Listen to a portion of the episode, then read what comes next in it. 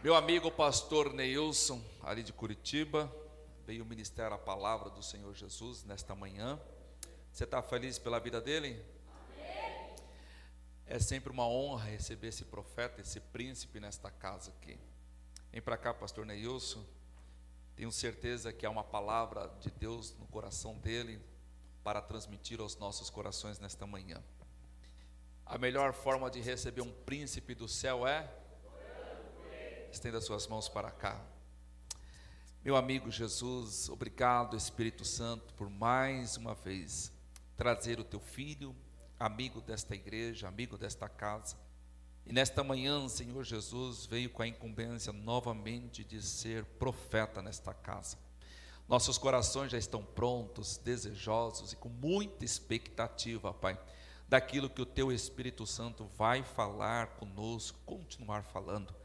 Pai, eu lhe faço um pedido, ó Deus, enquanto o teu filho está aqui servindo a tua igreja, a noiva de Cristo, cuida da casa dele, da sua esposa, seus filhos, cuida de tudo aquilo que ele tem, Pai, da igreja na qual o Senhor tem confiado sobre a vida dele.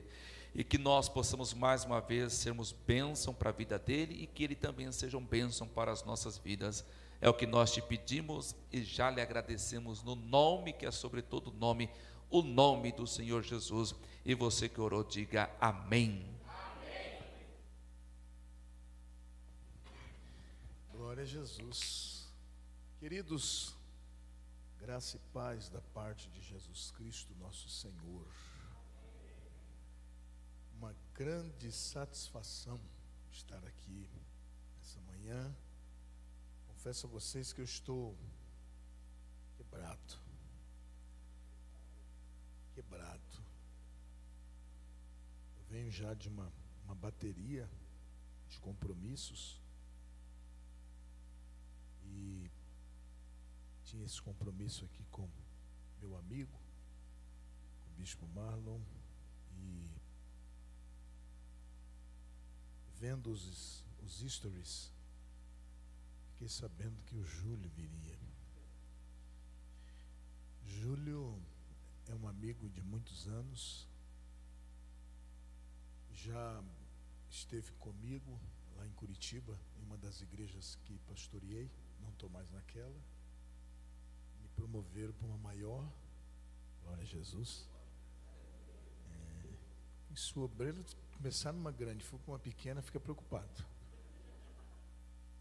Tem que começar numa pequena, aí se for crescendo, porque está bom. E Deus nos honrou com a amizade do Júlio, e é uma satisfação muito grande eu posso dizer com muita alegria, Júlio é meu amigo. É, não é só de YouTube. É. Eu fui dormir quase três da manhã e levantei cinco para pegar o voo às sete. E vindo para cá, eu confesso a vocês que eu disse, Jesus, como é que eu vou ficar? Jesus disse: ficando do jeito que você está. Vou te usar porque o vaso é meu. E tem um povo lá esperando algo que vem do céu. E eu vou pregar sobre algo que veio do céu. Quem trouxe a Bíblia? Deixa-me ver. Parabéns pela conferência. A terminologia da temática é muito sugestiva. Teologicamente falando, na minha pequena concepção teológica, deva ser a segunda doutrina mais importante da teologia. A primeira é cristologia, depois pneumatologia, a doutrina do Espírito. E é sobre esse Espírito que eu quero falar alguns minutos aqui. Marlon disse que eu posso ir até as duas da tarde. Tem uns quatro aí que fica. Não há livro melhor para falar sobre ele do que o livro de Atos, que não deveria ser chamado dos apóstolos, deveria ser chamado Atos do Espírito Santo na vida dos apóstolos. Né? capítulo de número 2.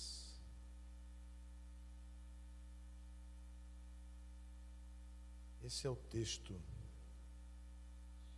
E que bom que o texto aqui diz que quando ele desceu, ele trouxe evidências de sua presença e manifestação.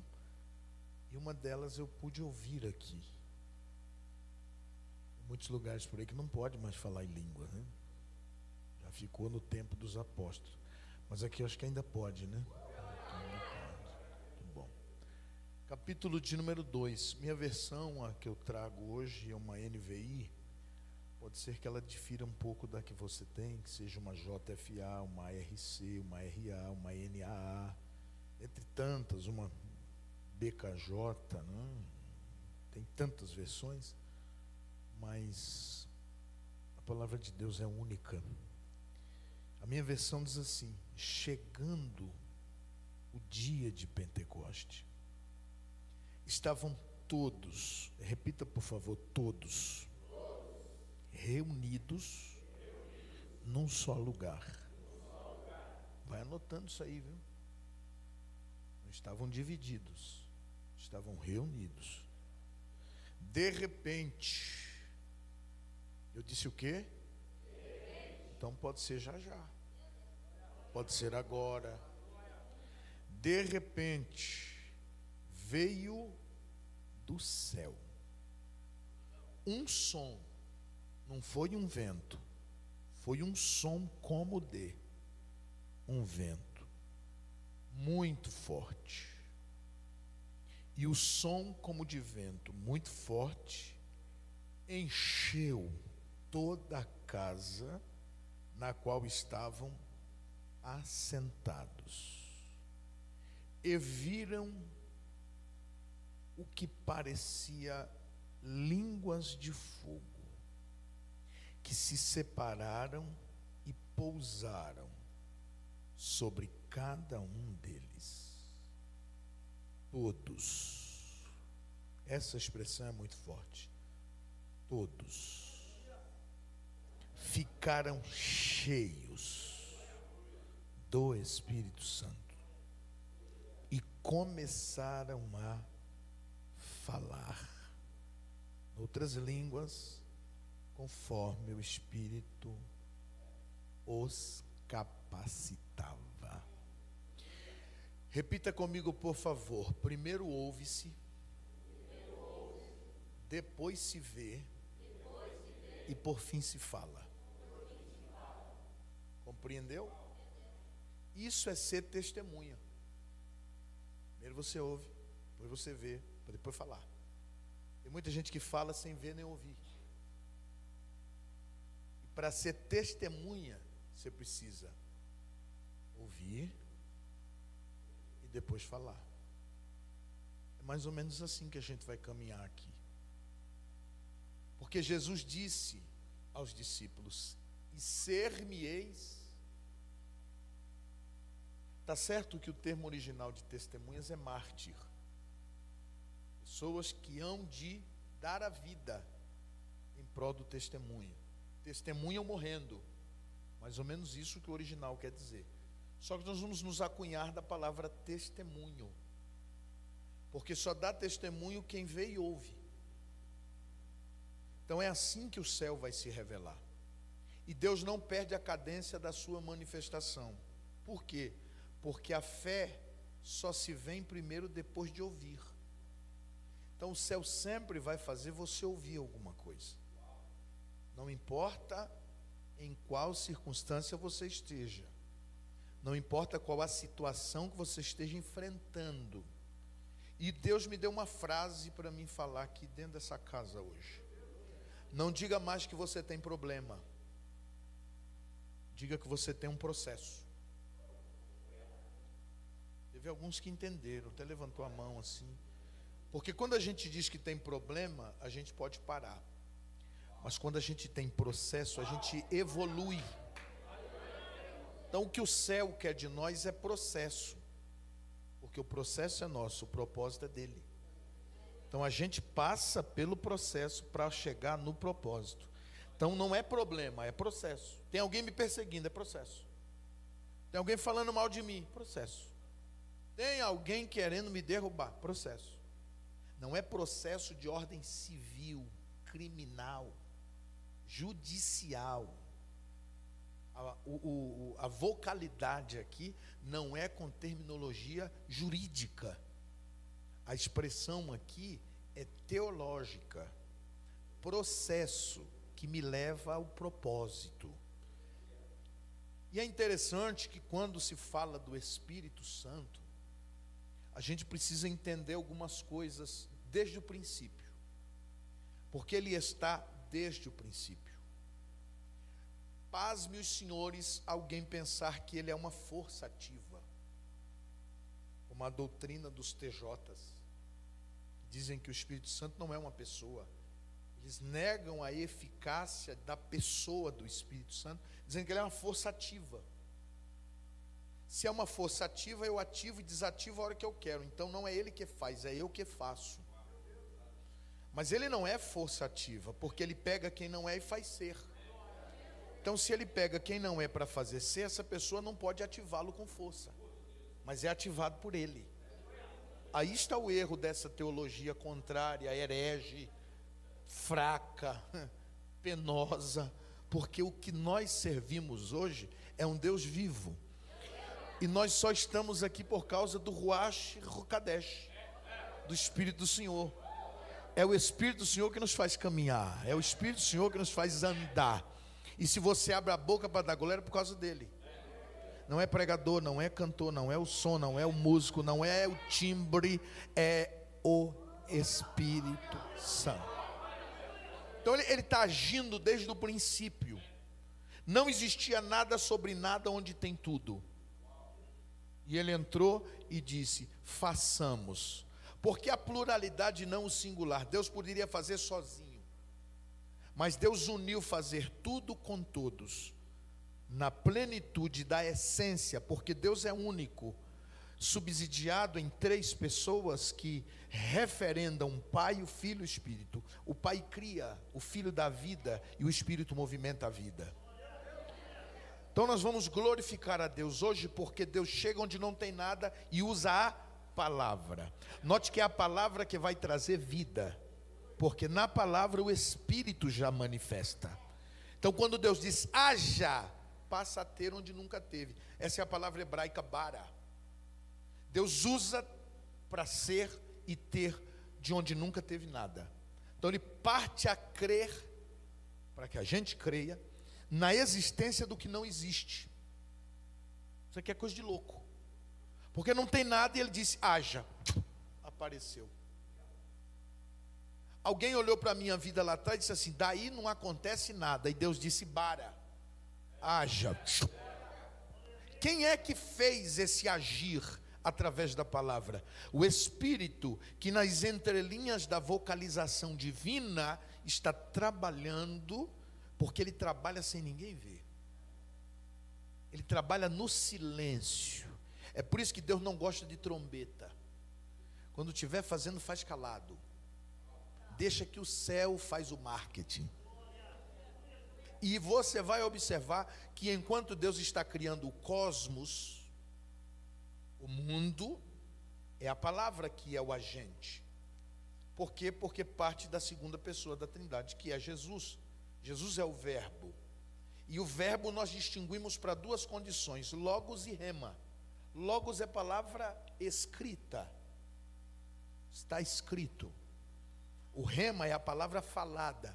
Dito está você lê lá em Mateus capítulo 4, você vai perceber isso. Então, primeiro escrito, depois dito. Palavra rema. É a palavra que se revela. Então, na criação, o espírito ele é um agente que paira. Olha que palavra. Paira trazendo movimento. O homem procura fazer um movimento hoje gente comumente observa alguém fazendo trabalhos de avivamento. Mas esse trabalho de avivamento é mais movimento do que avivamento. Por quê? Porque avivamento é uma palavra que traz muita consideração de que Deus, para fazer, não precisa do homem. Ele faz sem o homem intervir. A única coisa que Deus quer do homem para que o avivamento aconteça é que ele reconheça sua miserabilidade. Porque avivamento só vai ser gerado no útero do arrependimento. Se não tem arrependimento, confissão e conversão, não há avivamento. Por isso que os maiores avivamentos da igreja foram gerados no útero da dor as igrejas contemporâneas atuais, as igrejas do tempo passado, todas elas trouxeram um grande avivamento quando passaram por uma dor muito constante. Só que o processo da dor, quem vai dosar ele é o Espírito Santo. É por isso que quanto mais doloroso é o parto, mais glorioso é o resultado. Jesus disse isso falando do Espírito, está dentro do texto. João 16 e 21. Quando a mulher está para dar à luz, ela sente tristeza. Por que, que a mulher sente tristeza? Porque ela sabe que as dores parturiantes vão aumentar em contrações uma após a outra. Então, quanto mais dor, mais ela sabe, está vindo, está chegando. Quando há um espaço muito grande de dor, ela diz assim: não dilatou, não está dando certo, ainda vai demorar, dá até para repousar em casa mais alguns dias, mas quando a constância das dores começa, alguém olha e diz assim: qual é o tempo de uma contração para outra? Tanto, corre para cá, porque a dor constante fala do anúncio de coisa boa que está chegando por aí. Levante a mão, eu quero profetizar. A dor pode ser constante, mas quando a bênção nascer, você nem vai lembrar da dor que passou, pelo tamanho da glória que Deus vai manifestar na sua vida. Você pode dar um glória, irmão, melhorado. E aí você vai observar que o Espírito Santo vai começar então a trabalhar na antiga dispensação, no período veterotestamentário. Lá atrás, ele vai começar a trabalhar. Só que o trabalho do Espírito Santo, ele é diferente lá atrás do que é hoje. Lá atrás, ele descia fazia e voltava. Descia, fazia e voltava. Era numa ação. Descia, enchia, usava e saía. Por que isso, pastor? Isso é explicativo.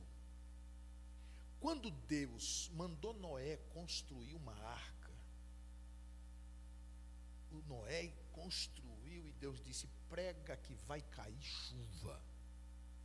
E o Noé construindo e pregando, construindo e pregando, construindo e pregando, construindo e pregando. E ninguém deu ouvido, até que a porta fechou. Porque quando a porta fechou, a chuva veio.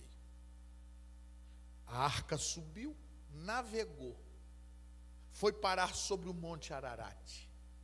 120 dias graduativos de muita água. E quando as águas começaram a baixar, Noé teve uma ideia. Uma ideia que não foi da cachola dele. Já foi uma inspiração de Deus para o processo da pneumatologia, do ministério do Espírito Santo. Por quê? Porque quando as águas começaram a baixar, ele tinha várias aves dentro da arca. Mas ele disse: Eu vou pegar uma pomba. Por que a pomba, gente? Por que ele não pegou um canário, um curió, um pássaro preto, um roxinol, um trinca-ferro, uma sabiá laranjeira? Por que a pomba? Porque quando você examina a pomba, é a única ave que não tem fel. Aquela partezinha amarga que estraga todo o ambiente da carne. É assim que o Espírito Santo trabalha. Ele não traz nele amargura. Nele só tem doçura. Aleluia. Aí ele pegou a ave, pomba, e pegando a pomba, soltou-a. Ela foi. Voltou. Voltou e o Noé entendeu: não há lugar para ela pousar por isso ela foi e voltou. A arca representa a eternidade. o Espírito Santo na pomba. Deus disse: desce comigo e vamos criar o mundo. Foi, criou, voltou. Aí ele solta a segunda vez, quando ele solta ela de novo, ela vai e quando ela volta, ela traz no bico uma folha de oliveira. Por que, que ela não trouxe de videira, macieira, romeira, figueira, logo de oliveira? Porque a oliveira representa o ministério do filho, o Messias.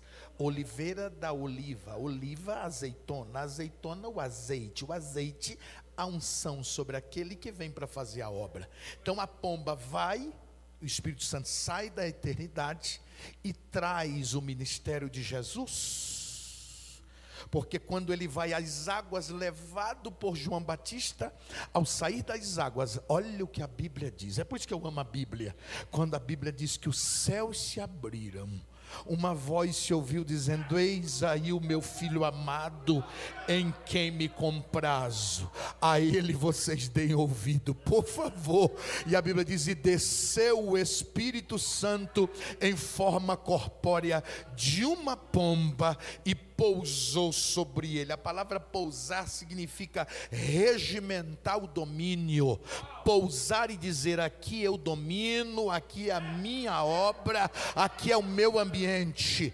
E a Bíblia diz no versículo 1 do capítulo 4 do texto subsequente: E foi então Jesus levado pelo Espírito ao deserto para ser tentado pelo diabo. Oh glória! Quando o diabo te persegue, não diga que é o diabo que está querendo te derrubar, é o Espírito Santo dizendo: você pode vencê-lo, você pode vencê-lo, você pode vencê-lo. Levante a mão porque eu estou profetizando. O vale não te mata, o deserto não te cala, a tempestade não vai te derrubar. É o Espírito Santo dizendo: vai, porque eu sou contigo, sou eu que estou te levando, a minha graça está sobre você. Olha a unção que eu coloquei sobre a sua vida. Quando você canta, a minha glória desce. Quando você prega, a minha autoridade se revela no meio do meu povo. Então recebe a minha presença e glorifica o meu nome, diz o Senhor. Então o Espírito Santo revela-se na sua segunda dispensação, porque o Espírito Santo teve três dispensações: a primeira na criação, a segunda no ministério de Jesus e a terceira na dispensação que estamos, na dispensação da igreja. Porque quando ele traz no bico a folha de oliveira, Noé entendeu, está baixando. Aí ele esperou mais sete dias e soltou a pomba de novo. Aí ela foi e não voltou mais. O senhor quer dizer com isso? Que quando Jesus deu aquele brado no alto da cruz, dizendo: Tetelestai, está consumado. Que para mim foi o maior brado de toda a história da humanidade. Teve um que veio nas margens do Rio Ipiranga aqui, do, do Ipiranga aqui, deu um brado. Napoleão Bonaparte levantou a espada montado num cavalo e deu um brado. Martinho Lutero entrou na frente do castelo do Intenfort, pregou 95 teses contra a teologia daquela castidade, abriu a boca e disse: Abrimos hoje a porta da reforma. Deu um grito, mas o grito do Calvário.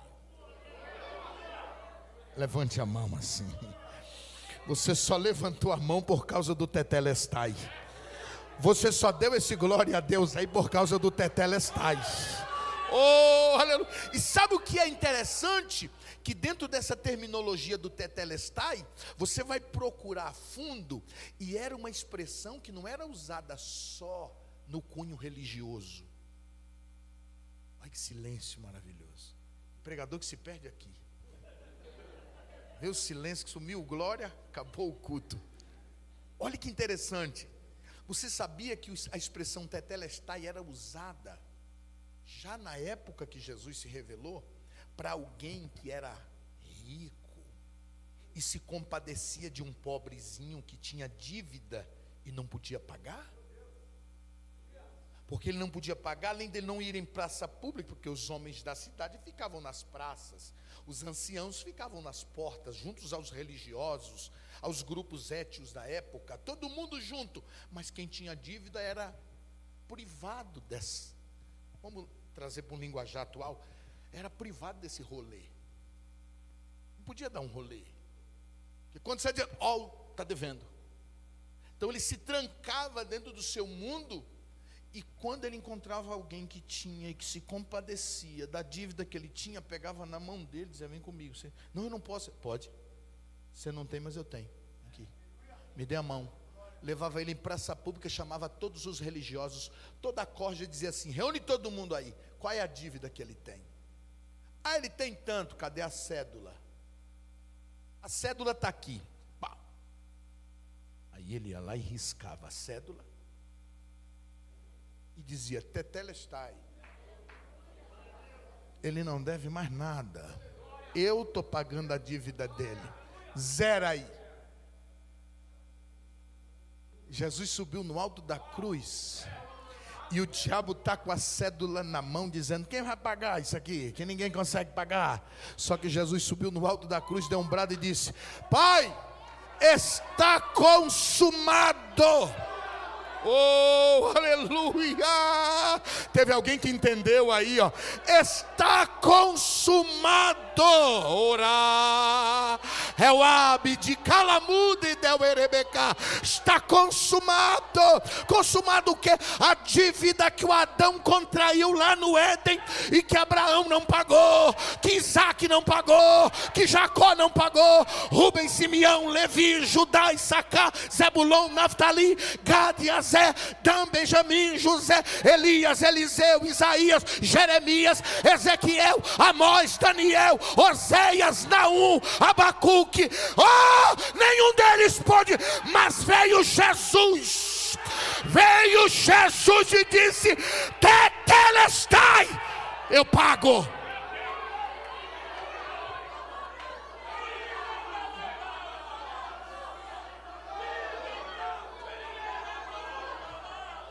Pastor, onde é que está escrito isso daí? Na sua Bíblia. Carta de Paulo ao Colossenses. Fazer até biquinho para falar. Colossenses. Capítulo 2, versículos 14 a 16. E havendo riscado a cédula de dívida que era contra nós, tirou-a do meio de nós, cravando-a na cruz triunfou sobre eles. Oh, eu não sei se você entendeu. O brado da cruz anulou a dívida. Olha para quem está ao teu lado e diga: pode dar glória de balde pode dar glória no atacado. Como diz o meu amigo pastor Ivaí Marques da Catedral de Perus, pode dar um milhão de glória aí, porque ninguém vai dizer para você: tu não pode, tu não pode. O cordeiro deu um brado na cruz, e ele disse: está consumado.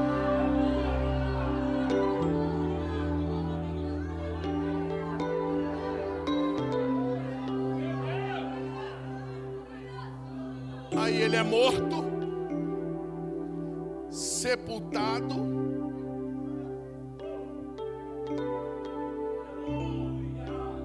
Sexta, sábado, domingo de manhã.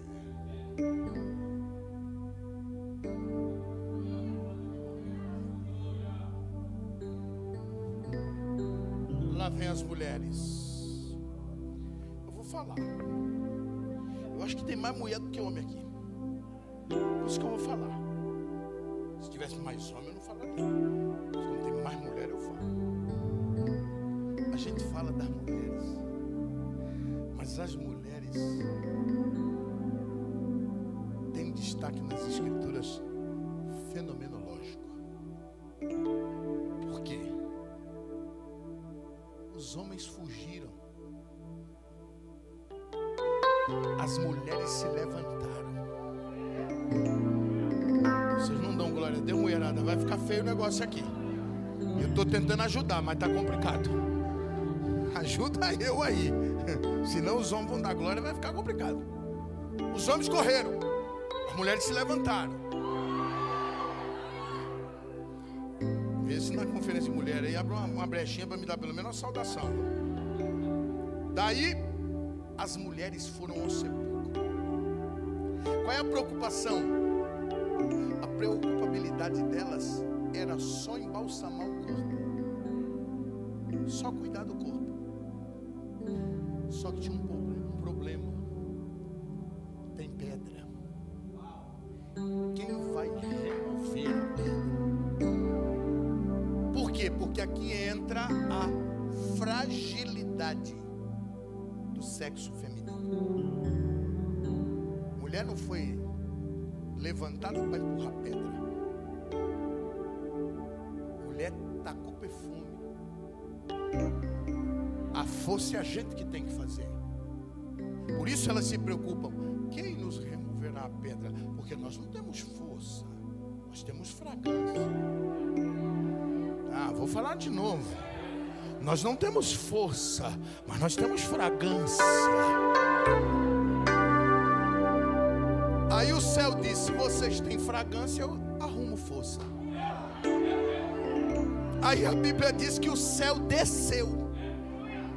Era para você ter cantado, deixa o céu descer aqui, viu? Não gostei não. Fico matando a saudade de você vendo YouTube, eu e a Brista. Deixa o céu descer. Faltou afiação aí. Aí o céu desceu e a elegância do céu é que ele rompe a pedra e senta em cima. Porque tem gente, irmão, que além de não fazer nada, se esconde quando precisa aparecer para fazer. Agora o céu vai zombar do inferno, vai zombar do império, vai zombar do anel de selar do imperador, vai romper o lacre, vai abrir a porta, vai enrolar a pedra e vai sentar em cima e ainda cruzar os, as pernas. Oh glória! Quando as mulheres chegaram, elas olharam e disseram: Ué!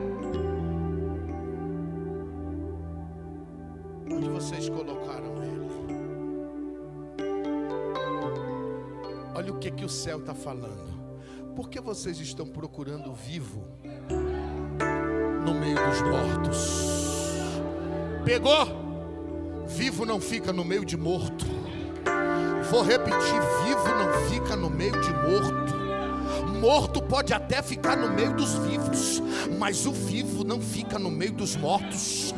Pegou aí ou não, meu irmão? Os mortos podem até entrar aqui no meio dos vivos, mas os vivos não vão para o ambiente dos mortos. Por quê? Porque vivo em ambiente de morto não combina, mas os mortos no caminho dos vivos receberão a vida que os vivos têm para oferecer. Ei, levanta a mão, eu estou profetizando. Saiu do meio dos mortos para levar vida. Recebe vida nessa manhã e glorifica o nome de Jesus.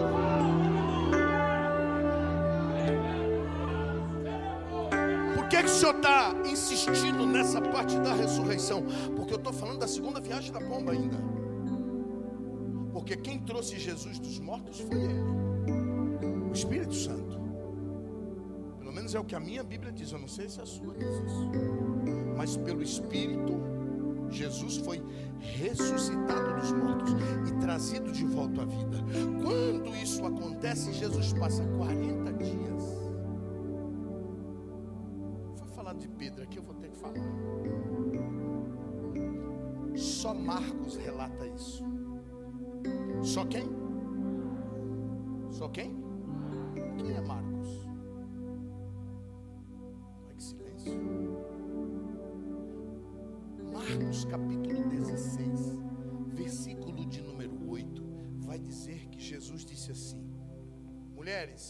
Vocês estão crentes?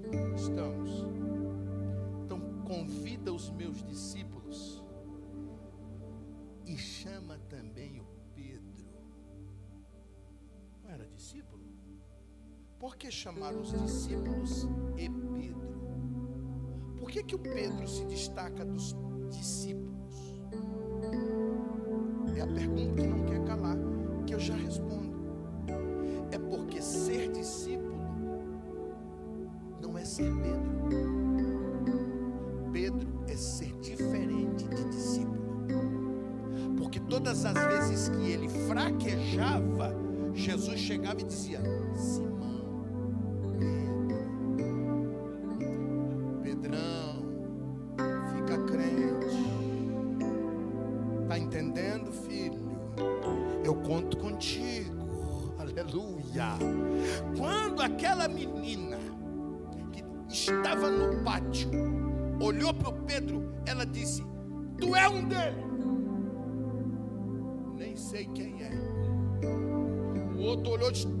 fala te condena.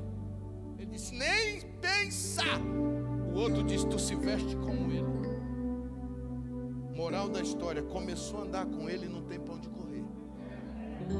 Você vai falar igual, vai vestir igual, vai caminhar igual e vai reproduzir o que ele reproduz. É por isso que a gente é cristão, pequeno Cristo. Aleluia. Porque a gente vai ficando igual a ele. Aí, naquele momento, Jesus disse: chama também a Pedro, porque existia no mundo espiritual uma interrógna do mundo das trevas. Ele vai arrebentar o Pedro, porque o Pedro desistiu. Só que quando ela reúne os discípulos, ou elas reúnem os discípulos para falar que ele ressuscitou, o Pedro está junto. Aí ela, cadê os discípulos? Estão aqui. E o Pedro? Porque quando eu digo, todo mundo comigo, e fulano, fulano também não é tudo? Por que, que eu estou separando? Quem ele vai ouvir eu falar, já sabe que vem alguma coisa por aí. Se chamou os discípulos e chamou meu nome em particular sozinho, tem uma bagaceira aí para resolver. Quando eles. E, e, e, é automático isso, sabe por quê? Porque quando elas reúnem os discípulos e falam da ressurreição dele, Pedro levanta e diz: Eu vou lá ver se é verdade. E saiu correndo. Aí o discípulo, que segundo ele escreve, a quem ele mais amava, levantou e disse: Nós vamos ter que disputar para ver quem chega primeiro. Porque essa disputazinha aqui não era de agora. Coisa que o ministério não separa. Só Jesus. Jogava a pipa lá fora, um cortava o outro, mas um era melhor que o outro. Traz isso para dentro da igreja. Jogava a bola lá fora, metia uma caneta, dava chapéu. Outro, você me humilhava. Chega na igreja, agora eu sou o dirigente dos diáconos. Você é o diácono que eu vou dirigir. Vamos acertar a era da família de Jonas, uma capitania de pesca. O João era de uma outra capitania de pesca, a de Zebedeu. Eles eram rivais no ramo empresarial, concorrentes seríssimos. Lembra como foi o encontro deles ambos com Jesus? Pedro e André estavam lavando rede. Lavar rede significa não pegar nada, só sujeira. Do outro lado, Jesus encontrou Tiago e Pedro e João, irmãos, consertando, pegou. Enquanto tem um consertando, tem um outro lavando. Quem está lavando está olhando assim, estou frustrado, nada apanhei. O outro está olhando a rede costurando, dizendo amanhã vai ser melhor do que foi hoje. Jesus passa no meio dessa rivalidade, diz assim: vocês me seguem, você também vem comigo. Olha que interessante, quando ele chega para quem está consertando a rede, ele disse assim: me segue. Só que quem está lavando a rede, ele vai no particular. Por quê? Porque quem lava a rede não pegou, está com espírito de frustração. Lucas capítulo 5, oh glória! Jesus entra no barco, não pede o barco, entra no barco e diz assim: Me coloca dentro da água, por favor. E olha para a cara do Pedro. O Pedro olhou para ele e disse assim: Se o senhor soubesse como estou aqui, faz o que eu estou mandando, põe o barco na água, porque tem uma multidão querendo ouvir eu pregar. Enquanto Jesus está pregando, Pedro está segurando o barco, barco que vai, barco que vem, barco que vai, barco que vem. É onda para lá, é onda para cá, mas a palavra vai criando, vai ativando, vai trabalhando, vai removendo. Aquele sentimento de frustração foi caindo por terra, porque a palavra que ele prega faz a alma se sentir feliz, gozosa, alegre, oh glória. Quando Jesus terminou, olhou para ele e disse assim: pega a rede, volta para o mar, mas não é em qualquer lugar, mar alto. Aí ele olhou para Jesus e disse: O que? Mar alto significa águas profundas. Se você quer alguma coisa comigo, saia do raso, saia da superfície, vá para o profundo, vá para o mais íntimo, porque você vai ver o que eu tenho para a tua vida. Eu só vou porque a tua palavra mexeu comigo. Eu só vou porque a tua palavra me deu autoridade. Pegou o barco, pegou os companheiros, entrou no mar. Quando chegou lá nas águas profundas, jogou a rede. E quando jogou a rede, a rede desceu, desceu, desceu. Pedro, nós nunca lançamos rede assim, mas quem mandou, ele sabe o que faz. Quem mandou sabe como trabalhar. Quando puxou, ele diz: vai sucumbir o barco. Não vai não. Quem mandou a gente vir aqui já sabia o que ia acontecer aqui. Levante a mão. Nessa manhã, Deus sabe porque te trouxe aqui. Tem algo novo para a tua vida. Tem uma nova unção. Tem uma nova autoridade. Tem uma nova virtude do céu. Abre a tua boca e agora para receber o que o que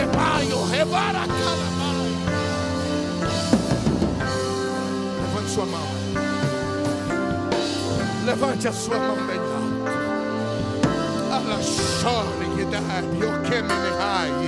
Abre bem a tua boca e agora. O Senhor está te dando ordem.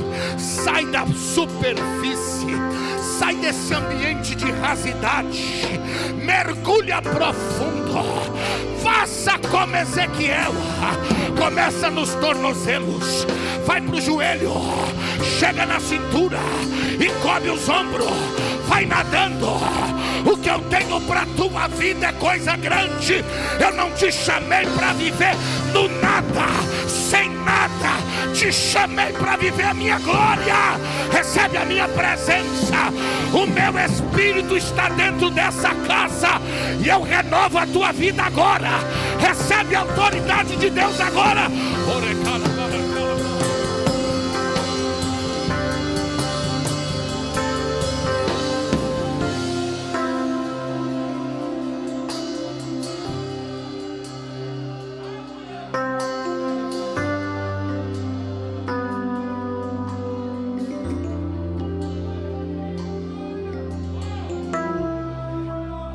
Mandou eu entregar uma palavra para alguém aqui hoje.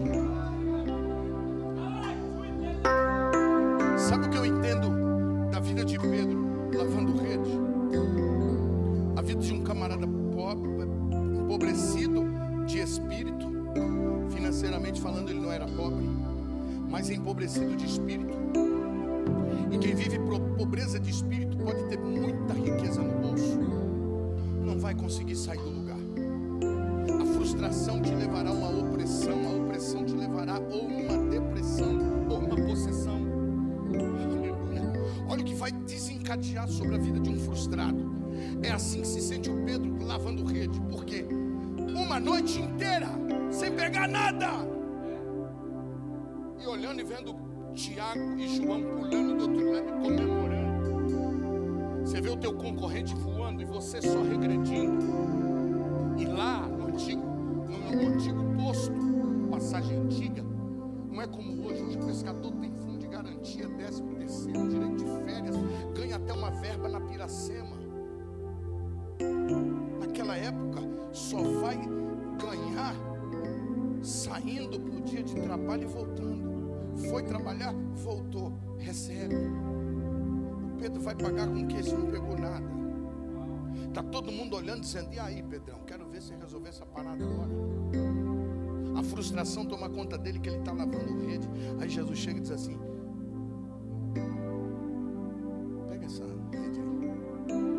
volta lá. Lança a rede. Só que esse negócio de lançar a rede no mesmo lugar conversa. Conversa. Vou repetir, conversa. Conversa de compositor. O texto não diz isso. O texto diz que Jesus volta e lança a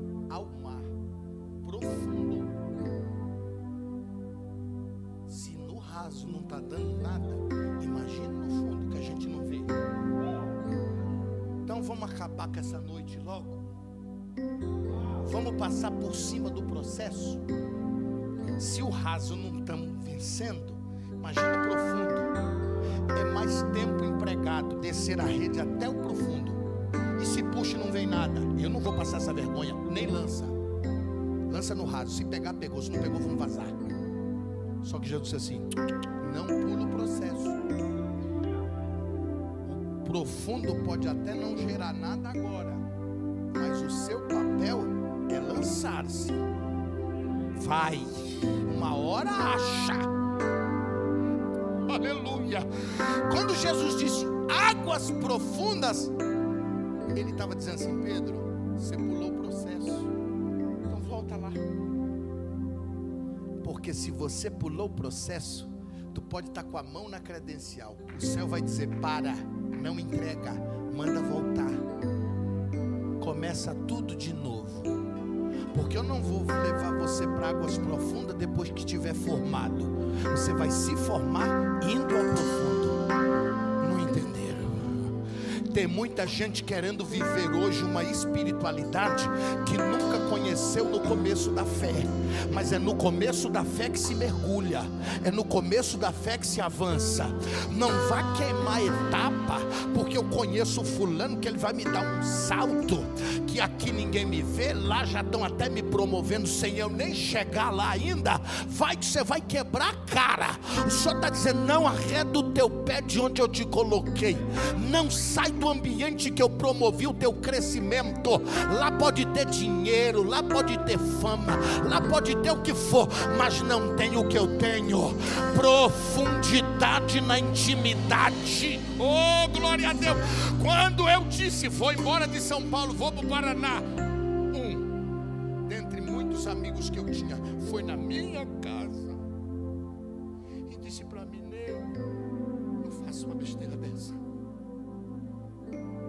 orei a Deus. E Deus mandou eu vir aqui falar com você. Eu disse, então fala. Que Deus falou? Mas se não for de Deus, vaza. Ele, calma. Que agora eu estou até meio sem, sem jeito de falar. Foi, então não é Deus. Vai-te embora. E ele foi. Não falou nada. Para mim. Mas falou para outro amigo. Deus vai quebrar a cara. Não é de Deus, ele.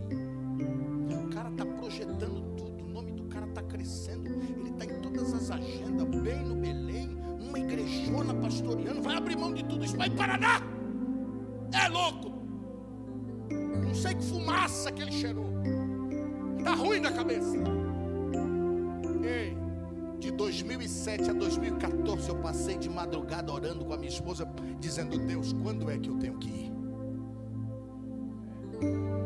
Sepultando o papai.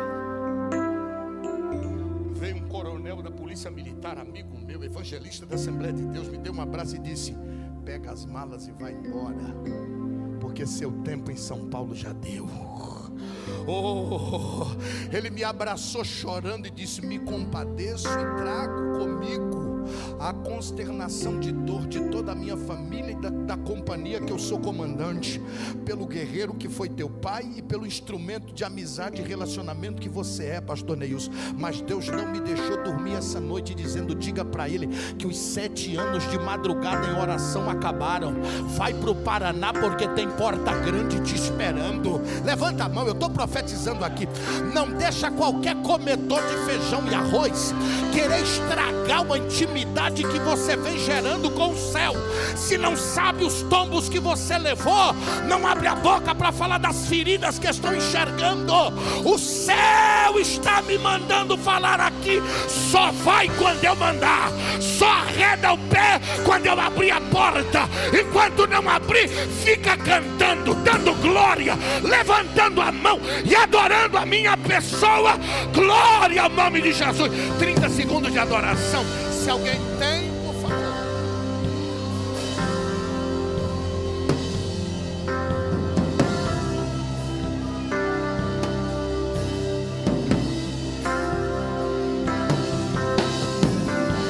Pegue na mão dessa pessoa que está do seu lado.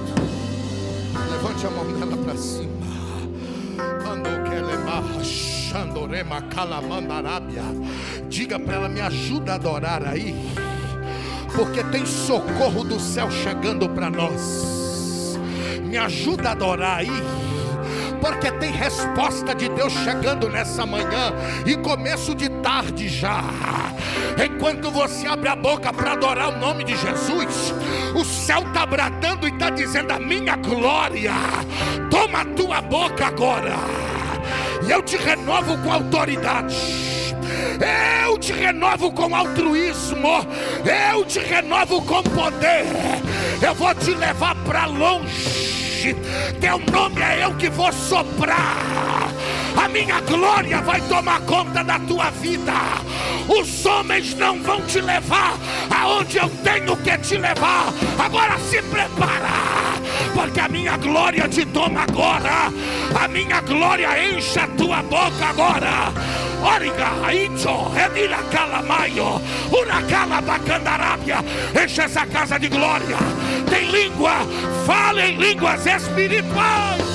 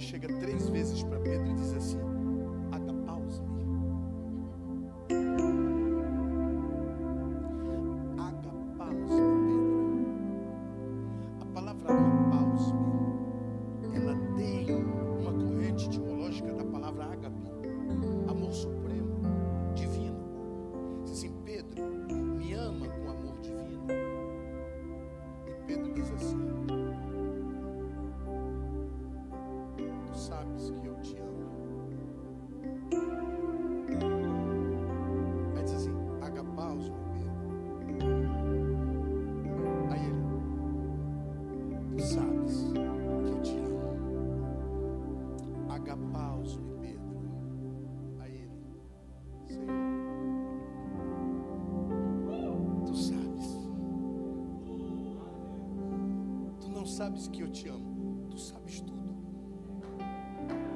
Sabe o que Pedro estava dizendo para Jesus? Senhor, não precisa eu dar esse testemunho público aqui. Tu já sabe que eu falhei, que eu errei. O seu amor para comigo não é o amor que eu tenho para contigo. Por isso Jesus diz: vai ter estágio. Primeiro, cordeiro. Processo de metamorfose, de transformação, enquanto você trabalha, eu te transformo. Não entenderam? Tem gente que quer ser transformada deitada em casa. Deita na rede, suco de laranja. Eu quero trabalhar para meu Senhor. Vai se transformar no quê? Um preguiçoso. E Jesus vai lá dizer: Não te uso nunca. Agora, enquanto você trabalha, ele vai te transformando. Por quê? Porque o trabalho do Senhor é o nosso casulo de metamorfo. Que é isso? O senhor está doido? Que droga o senhor usou? Enquanto eu trabalho, tem gente que diz assim, ó, tem que ser transformado para transformar. Sim ou não? A gente vê isso aí direto, né? Transformados para transformar. E tem gente que está 10 anos na igreja e não se transformou em nada ainda. Como é que vai transformar alguém? Só que quando Deus chama a gente, já notou que Ele chama, a gente chega na igreja, a gente já quer fazer alguma coisa? É isso aí. Esse é, é. Quando você chega na igreja, ó, você é novo convertido, você está na fé, dando aquele glória. Aí você olha para a porta, não tem ninguém, você quer ficar na porta. posso ficar aqui. Por quê? Porque é Deus te transformando. Está dizendo aí, ó, tá vendo? Já aprendeu um lugarzinho para ficar. Porque tem uns que já quer vir para cá. Começa lá. Eu estou aqui pregando, mas eu vi o rolê que o pastor deu no culto. Vocês nem prestaram atenção. Eu estou ligado aqui. O pastor fez igual um diácono. Deu uma passeada na igreja, foi lá fora tal. Deu uma olhada no estacionamento, veicular e tal. E pff, voltou e sentou e está dando glória. E é isso? Pastor diácono. Mas tem o diácono pastor. Mas hoje o senhor vai ficar aqui? Não, não, hoje é lá, ó. Deus falou comigo que hoje é lá que eu tenho que ficar. Então Deus vai te transformando enquanto você trabalha. Enquanto você trabalha, não dá trabalho. Aí você vai trabalhando e o Senhor disse: enquanto trabalho, eu trabalho. Enquanto trabalho, eu trabalho. Enquanto trabalho, eu trabalho. Enquanto trabalho, eu trabalho. Aí você vai trabalhando e Deus vai te transformando. E onde é que Ele te transforma? Dentro do casulo. Que Ele te coloca dentro do ambiente de trabalho. Porque envolvido no trabalho, a transformação vai acontecendo. Diz assim: Fulano não andava do jeito que anda, começou a estar andando diferente. Por quê? Trabalha e Deus transforma. Trabalha e Deus transforma. Trabalha e Deus transforma. Trabalha e Deus transforma. Trabalha e Deus transforma. Ah, cadê a borboleta? Não sei. Eu sei que tem uma lagarta ali. Você põe uma câmera e fixa. E ela vai filmando. Só vê o exterior. O que está por dentro ninguém vê. Eu vi um hack. Daqui a pouco rompe.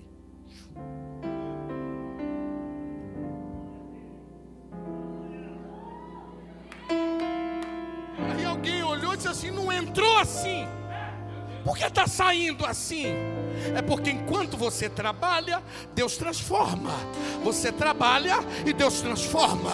Ninguém está vendo, mas quando vê, já está transformado, já está mudado, já está fazendo. E o nome do Senhor está sendo glorificado. Aleluia. Isso aqui. Enquanto Jesus está, agapaus-me, Pedro, agapaus-me, Pedro, agapaus-me, Pedro, ele está dizendo assim: trabalha que eu trabalho, trabalha que eu trabalho, trabalha que eu trabalho. Aí o, senhor, eu, o Pedro assim: eu trabalho. O que, que o Pedro faz? Reúne o povo e vai. Cenáculo. Diga um glória aí. Sabe o que é cenáculo no, no grego? Casa grande, espaçosa. Casa grande, espaçosa, lugar alto. Ei, quer receber o céu? Sai do ambiente de tititi. Vai para o ambiente de cima. Que o ambiente de cima reserva diálogo, não furdúncio. Que o ambiente de baixo, você viu que ela veio vestindo hoje?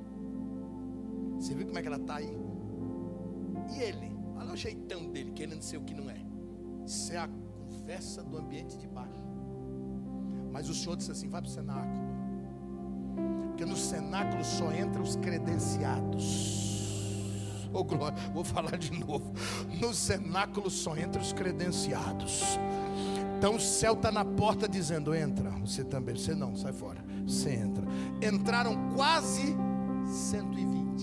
Tem um amigo meu que brinca dizendo: entraram 119 homens e um anão.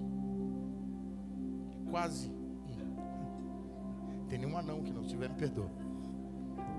119 e meio. Preconceito isso aí. 100, quase 120 estão dentro do cenáculo, fazendo o quê? Não com o celular ligado. Fazendo o quê? Esses quase 120. O texto diz: orando. Como eles estavam? Sentados. Onde é que você está aí? Senhor, manda. Manda quem? Consolador. Manda. Vem. Todo mundo. Um dia, dois dias, três dias, quatro dias. O resultado de quase 120 é a desistência de quase 500. Não sabia não?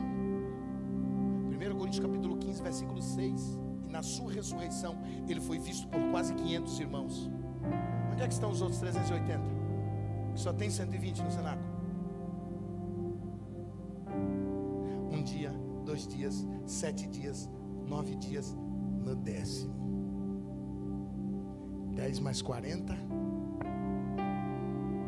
50 dias após a Páscoa, lá vem o Pentecoste. O que é o Pentecoste? Uma das festas mais importantes do calendário judaico. Primeira, Pessa, Páscoa. Segunda, Tabernáculo. Terceira, Pentecoste. Uma sucessiva a outra. A primeira fala de livramento, liberdade, passagem, saída, entrada em outro ambiente. A segunda fala de habitação em momentos de adversidade, tendas, cabanas feitas no deserto, festa dos tabernáculos, Pentecoste, festa da colheita. O que você tem da terra para oferecer para o céu. Só que há uma inversão de valores nessa festa, porque não é a terra que oferece, é o céu que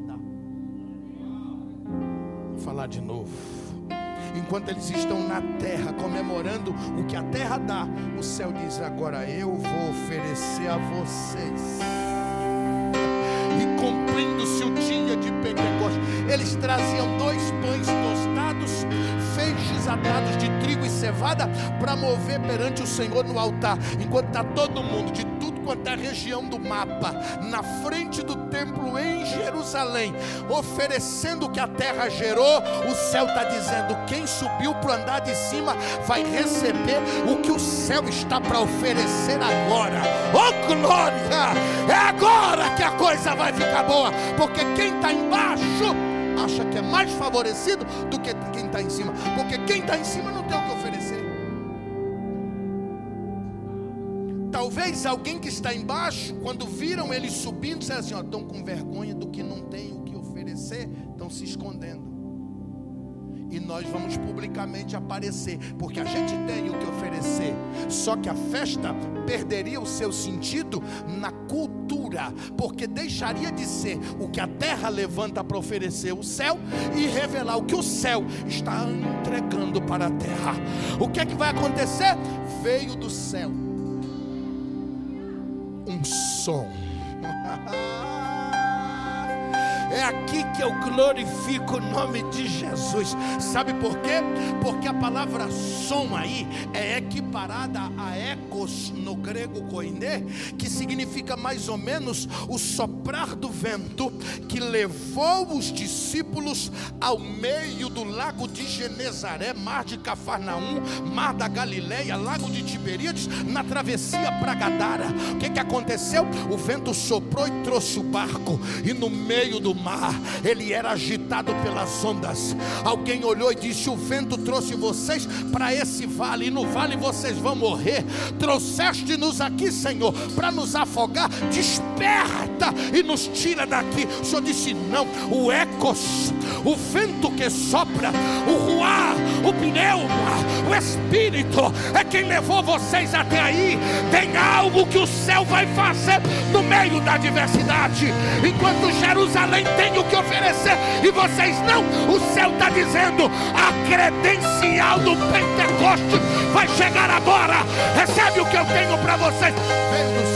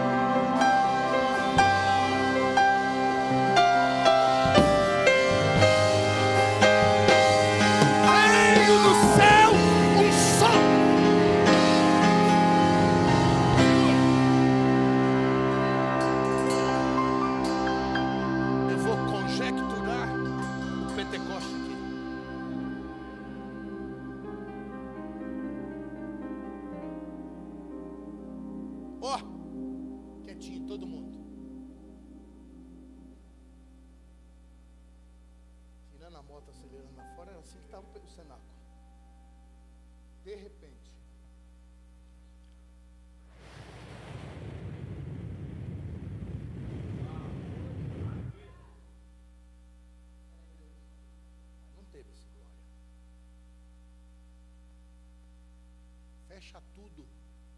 Está tudo lacrado. Espera aí. O que é isso que a gente está ouvindo? Porque o som traz despertamento. está desatento, ouviu o som, se atentou. Atra, atratividade. Deus está atraindo o povo através do som. Quando eles ouviram o som,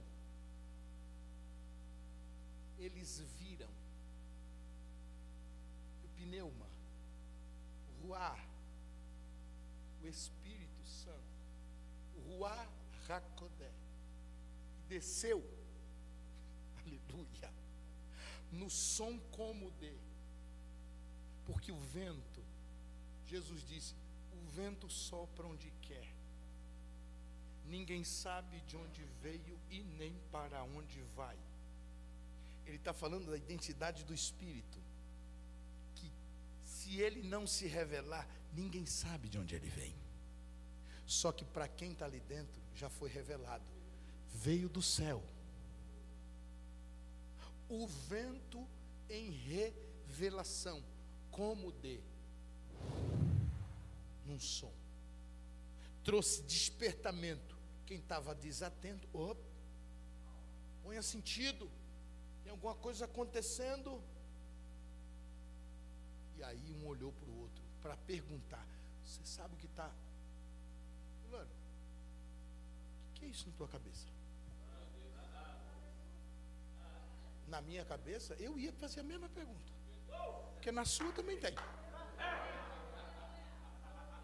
Pegou ou não? Porque hoje, quando alguém fala em língua, outro... Ui, isso. Lá não. Quando um viu, o outro também viu. Quando um viu, falou para o outro que viu, o outro também estou vendo o que você viu. Se na tua cabeça tem, na minha também tem. O que é que nós temos? E aí o texto diz: e todos. Porque só há preenchimento do Espírito quando todo mundo estiver conectado no mesmo ambiente e no mesmo sentimento. Aleluia. A gente briga em culto para conectar quem chega desconectado e não quer se conectar porque a bateria está riada, porque está com a cara virada, porque está brigado e bicudo. Aí a gente fica, pega fogo, pega fogo, pega fogo, pega fogo, pega fogo. Mas quando o crente vem conectado, quando vem na fiação, quando vem ligadinho, oh glória. Primeiro hino, fogo cai. Segundo hino, a glória desce. Palavra simples, o céu está baixinho. Aí alguém disse: a conexão hoje está legal. Não é que a conexão está legal, é que todo mundo se ambientou na mesma conexão. Então o céu está apto e liberado para fazer o que tem que fazer. Oh glória! Eu vi, você viu, nós vimos pluralidade. Então não é um só que crê, todo mundo está vendo, todo mundo está crendo, todo mundo está ouvindo, então todo mundo vai falar, todo mundo vai falar. Começaram a falar.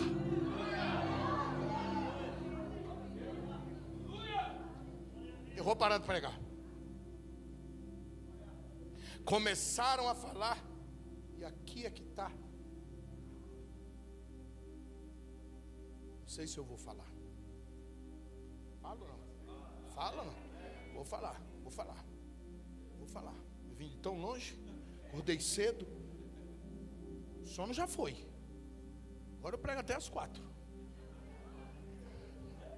Não diga aleluia, não que eu vou. O Clésio que se vire. Eu tomo o horário dele. Escuta isso aqui. Quando eles começaram a falar, não foi qualquer língua.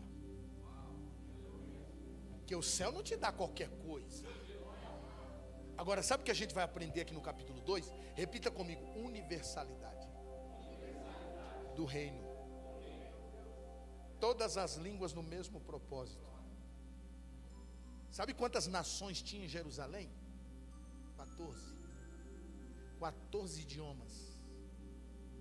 14 dialetos. 14 línguas idiomáticas. Tinha gente asiática, tinha gente europeu, tinha gente africana.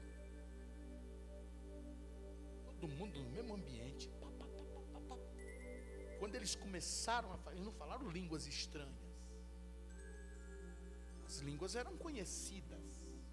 Por quê? Porque o texto diz assim: que quem estava do lado de fora, quando viu quem estava do lado de dentro falando, disse assim: Pera lá, não são todos galileus? Sabe o que é isso? Preconceito. Não são todos favelados?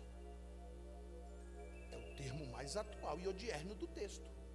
Por quê? Porque chamar de Galileu era chamar da parte mais baixa, medíocre e pobre da época, em cultura, sociedade e religião. Era dizer assim: é o zero do zero. Não são todos galileus, ou seja, nunca estudaram, nunca saíram de lá. E por que estamos ouvindo-os falar em nossa própria língua? Quem pegou esse Galileu e levou para a Espanha? Quem pegou esse Galileu e levou para a Grécia? Quem pegou esse Galileu e levou para a Itália? Quem pegou esse Galileu e levou para a Mesopotâmia? Oh, aleluia. E o céu estava dando só um recado: não levaram, foi eu que desci não levaram, fui eu que desci. Oh glória! Sabe o que Deus está dizendo? Eu estou mostrando para vocês que o meu reino não é de uma nação, porque para vocês que são judeus, fiquem abraçados com Moisés e a sua lei, mas para a igreja que nasce a partir de hoje, eu pego povos, tribos, línguas e nações e coloco no mesmo pacote para dar glória para o meu nome. Aqui tem samaritano, aqui tem pernambucano, aqui tem italiano, aqui tem baiano, paulista, paulistano, curitibano, todo mundo dando glória, e o mesmo glória que um dá aqui, o outro dá lá. Para quem? Para aquele que está sentado no trono, olhando e dizendo: Eu quero glória, eu quero glória, eu quero glória. Quem é que veio trazer glória para ele aqui? 30 segundos.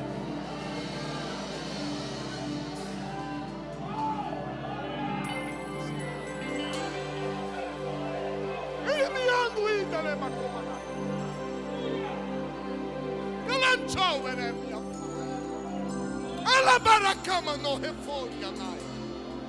Por isso ele manda, é Sabe do que eu estava me lembrando aqui agora, falando de língua? Estou dando um estudo lá na minha igreja sobre o Apocalipse, capítulo por capítulo. E nós saímos agora do capítulo 4 e adentramos o capítulo 5. Eu disse aos irmãos: nós vamos sair da sala do trono para ir para diante do trono. E na sala do trono, isso é o culto do céu, porque o céu espelha a glória. Vou repetir. Quando Deus criou a terra, tudo que o céu tem, Deus Ctrl C, Ctrl V. Porque Deus disse assim: ó, o que eu tenho aqui em cima, eu quero que vocês tenham embaixo.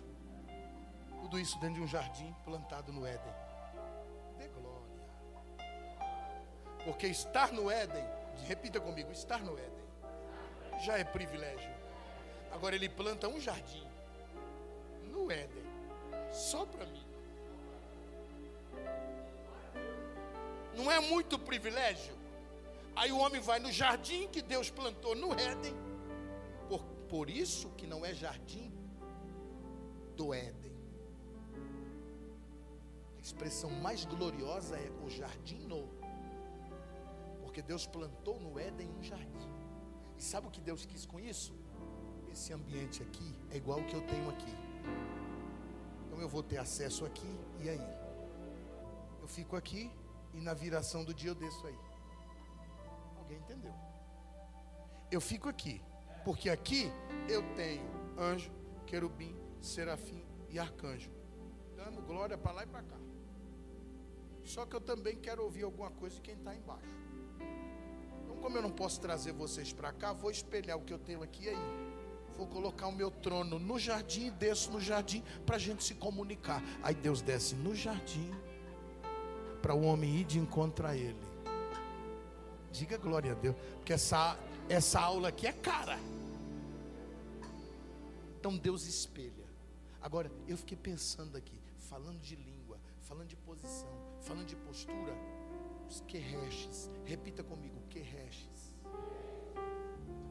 Quem são eles, pastor? Os serafins.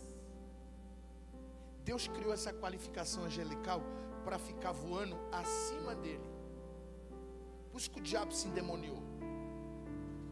Porque ele fica no jardim do Éden, onde há pedras afogueadas, produzindo pedras de fogo para levar para o altar de Deus no céu, debaixo do seu trono.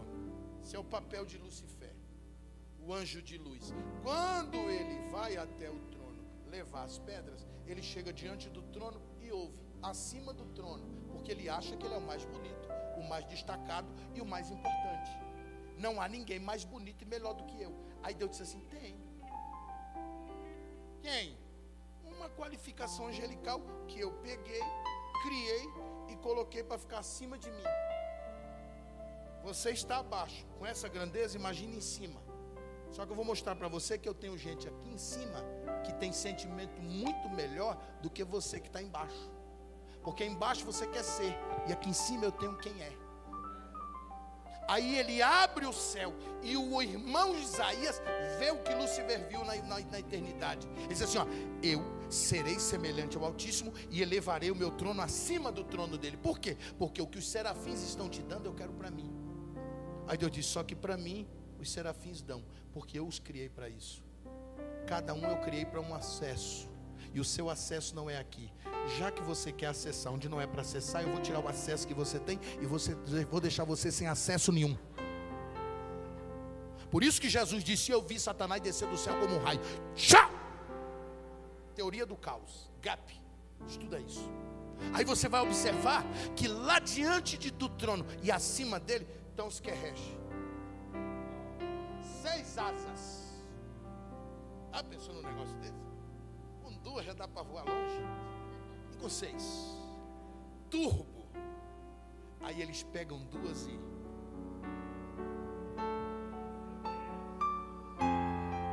Reverência.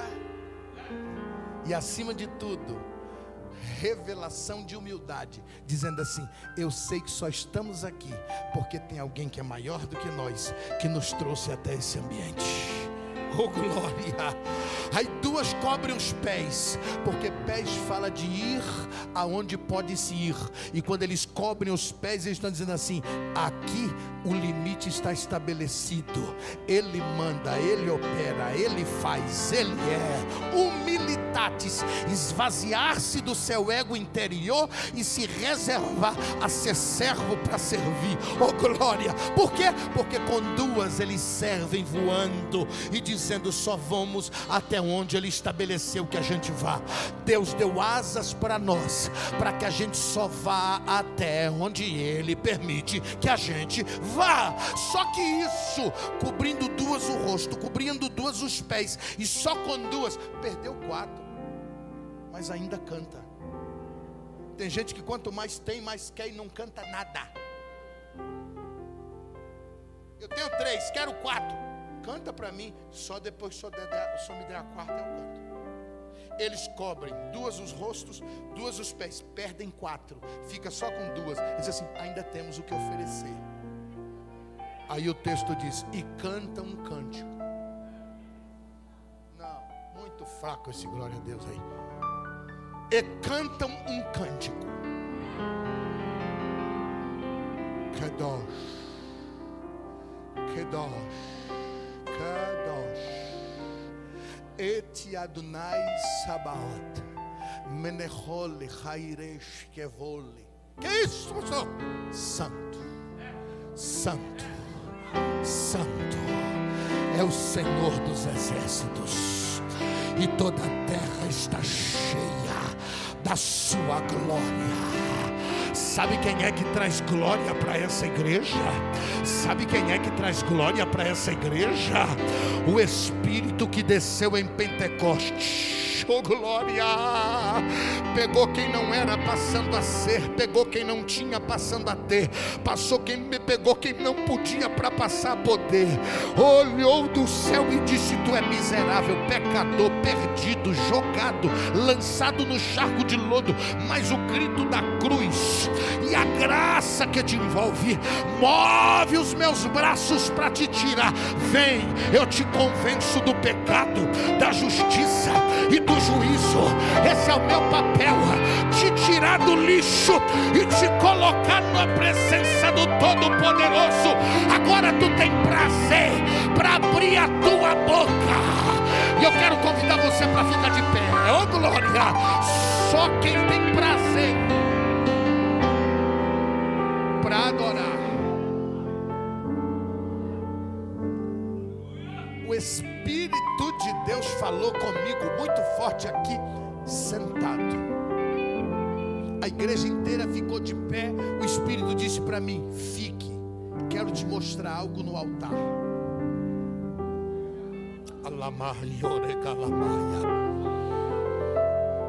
Tinha um negócio aqui, rodando, rodando.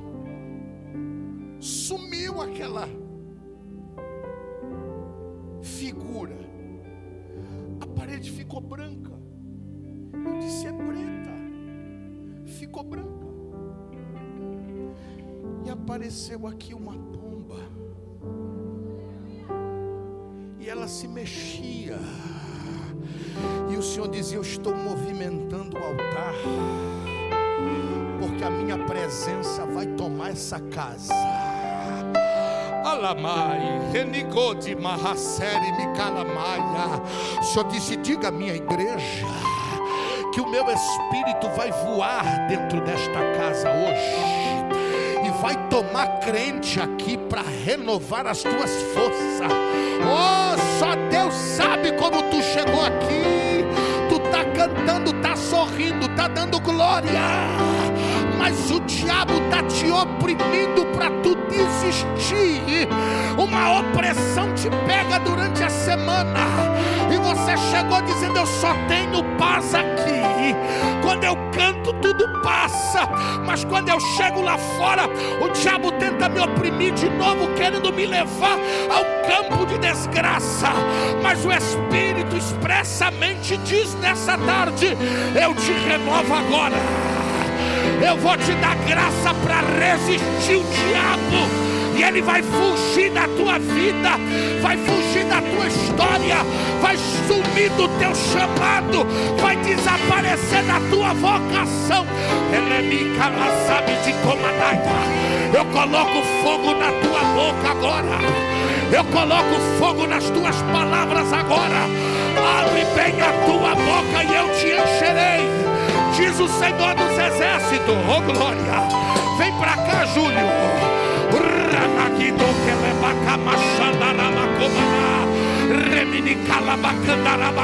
Eu quero convidar você.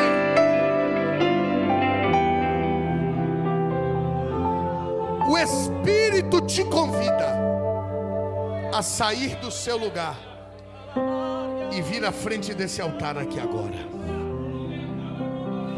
Rebaquema, Anagashadarabia. O Espírito te convida agora a sair do seu lugar e vir aqui à frente desse altar. Isso. Saia do seu lugar e venha aqui à frente desse altar. Há algo novo que o céu vai fazer na tua vida agora. Terreva sabe de Conarábia. Labaracama, xeribe. Oh meu Deus. Oh meu Deus oh meu Deus, eu estou sentindo algo forte da parte de Deus que vai começar a acontecer aqui dentro dessa casa. É mais de Coderemácia, Alamandaramaio. Isso, sai do seu lugar e vem à frente. Sai, sai do seu lugar, sai do seu lugar. O altar hoje vai ser o lugar você abraçar uma aliança com Deus.